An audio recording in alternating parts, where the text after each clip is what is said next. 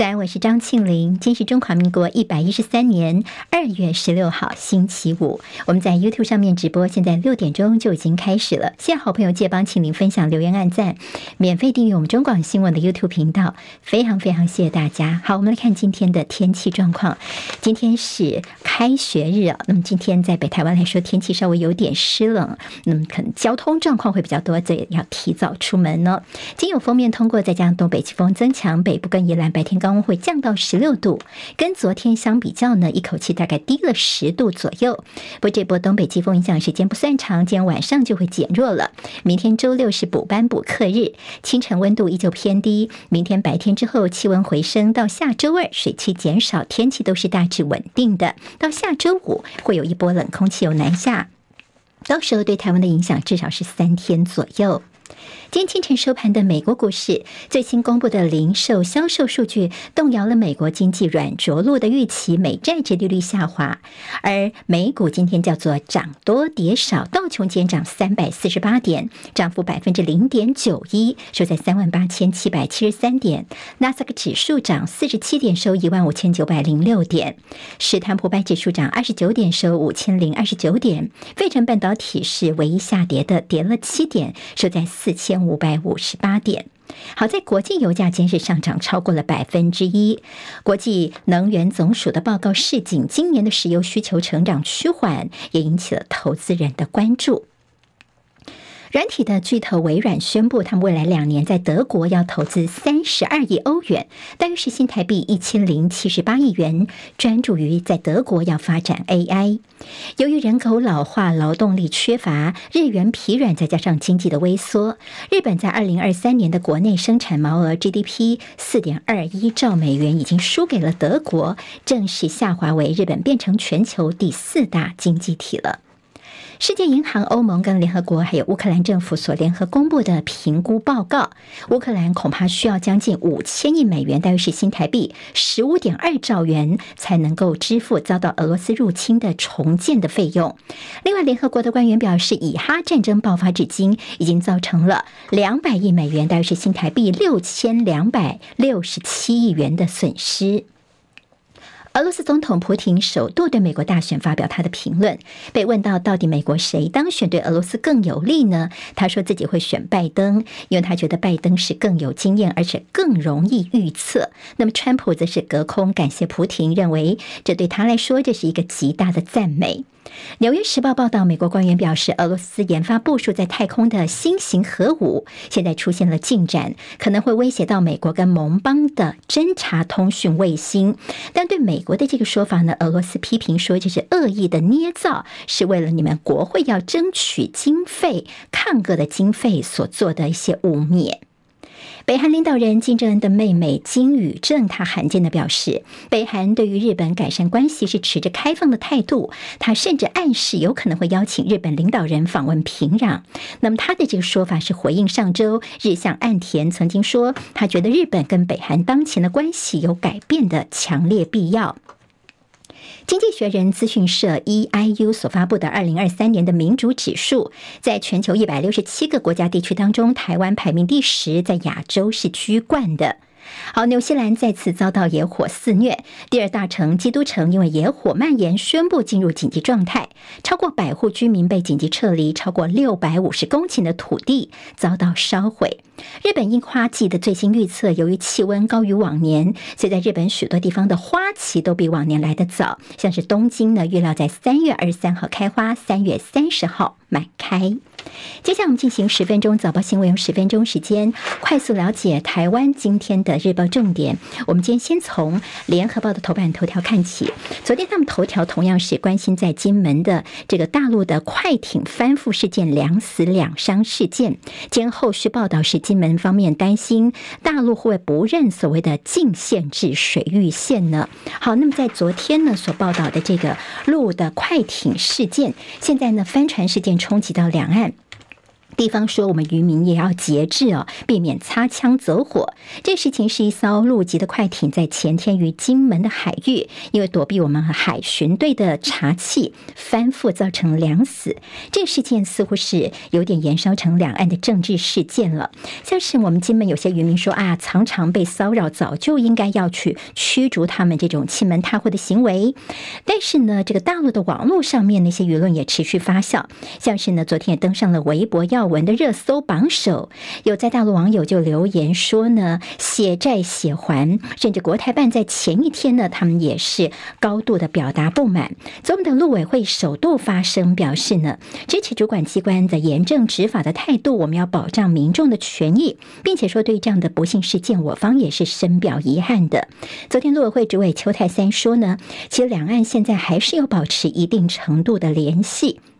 好，现在在金门地区的人是最担心的是，在金厦之间有一条所谓的隐形的线，隐形的线呢，就像是跟海峡中线一样，等于是台海之间两岸的一个默契。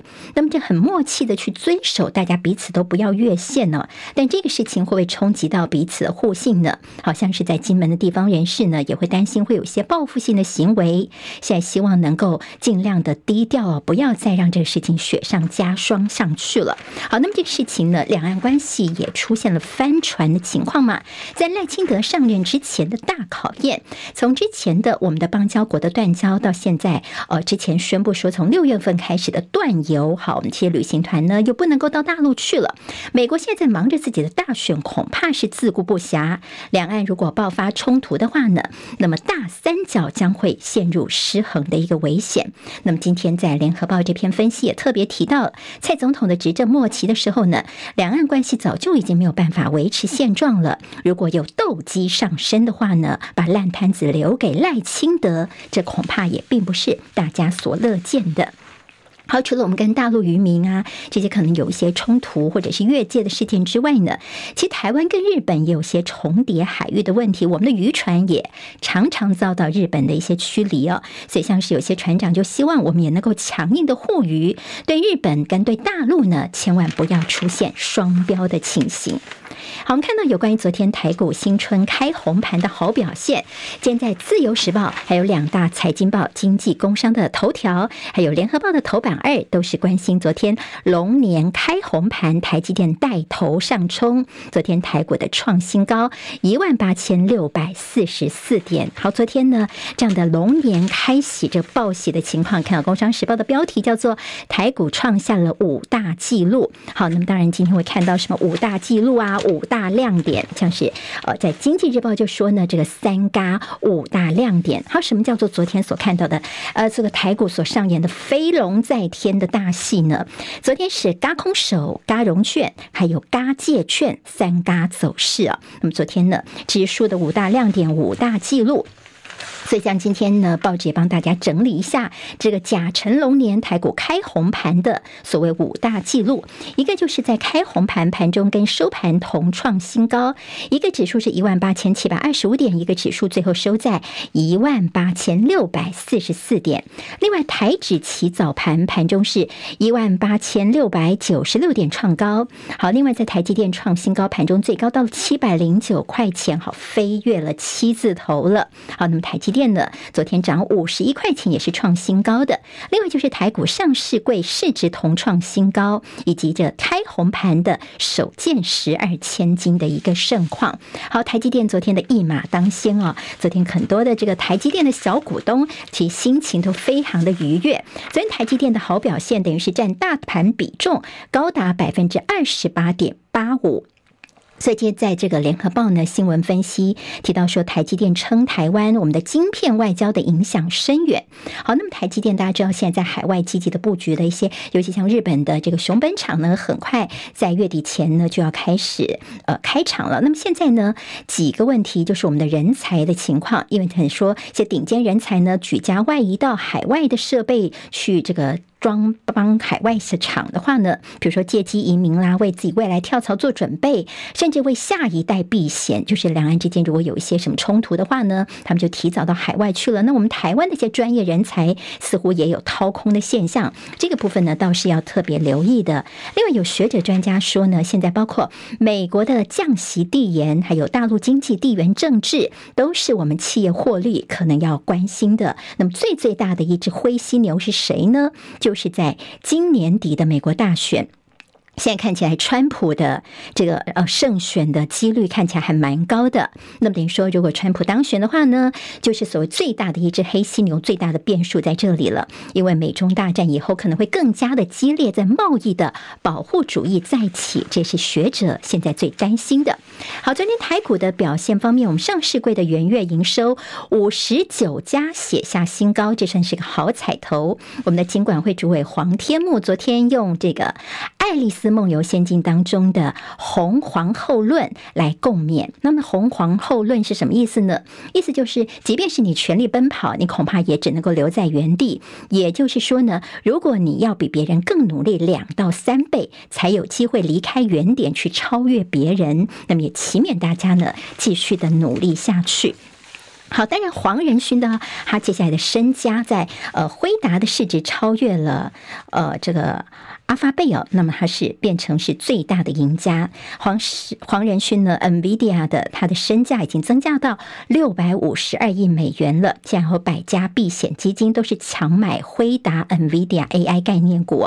那么另外一个就是在美超微 AMD 执行长苏姿丰的财富也是随着 AI 的话题暴增到了十二亿美元了。好，这是跟财经有关的一些相关消息。那么在日元的超甜甜价，昨天。看到了三十年来的新低，对台币零点二一二一，在股汇背离，日股烫站上了三万八千点，改写三十四年来的新高。专家的教战手册说呢，日元贬破一百五十，其实就是相当理想的买点了。我们昨天看到台湾的这个汇市方面，我们的呃台币呢，昨天确实蛮憋区的，昨天是贬值了六点七分，收盘价创最近一个月来的新低。好，这是为大家综合整理在财经方面呢，大家可以关注的几个焦点了。好，今天在中国时报的头版头条，瘦肉精的这个问题，那么标题会看到的是这瘦肉精案，陈建仁我们的行政院长说呢，要盘点采检的过程。好，那么这个事情要牵涉到蓝营质疑说，你是不是想推给台中市这边的实验室受到污染呢？所以现在蓝营还是希望能够开临时会，要求陈奎来做实案报告。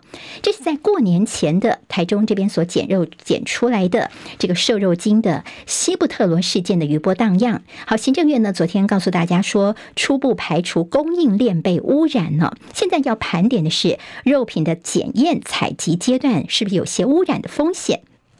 所以这是不是代表说实验室的检验是有问题的呢？史安办又说，嗯，我们也不排除任何的可能哦。但国民党就说，呃，你是不是只想推给我们的台中市长卢秀燕这些呃市长妈妈呢？那么，呃，就说你没有去看这些系统性的问题，竟然甩锅到了卢秀燕的身上来了。好，接下来下周会开专家会议，那么这个所谓的食安问题是绝对不能够打折扣的。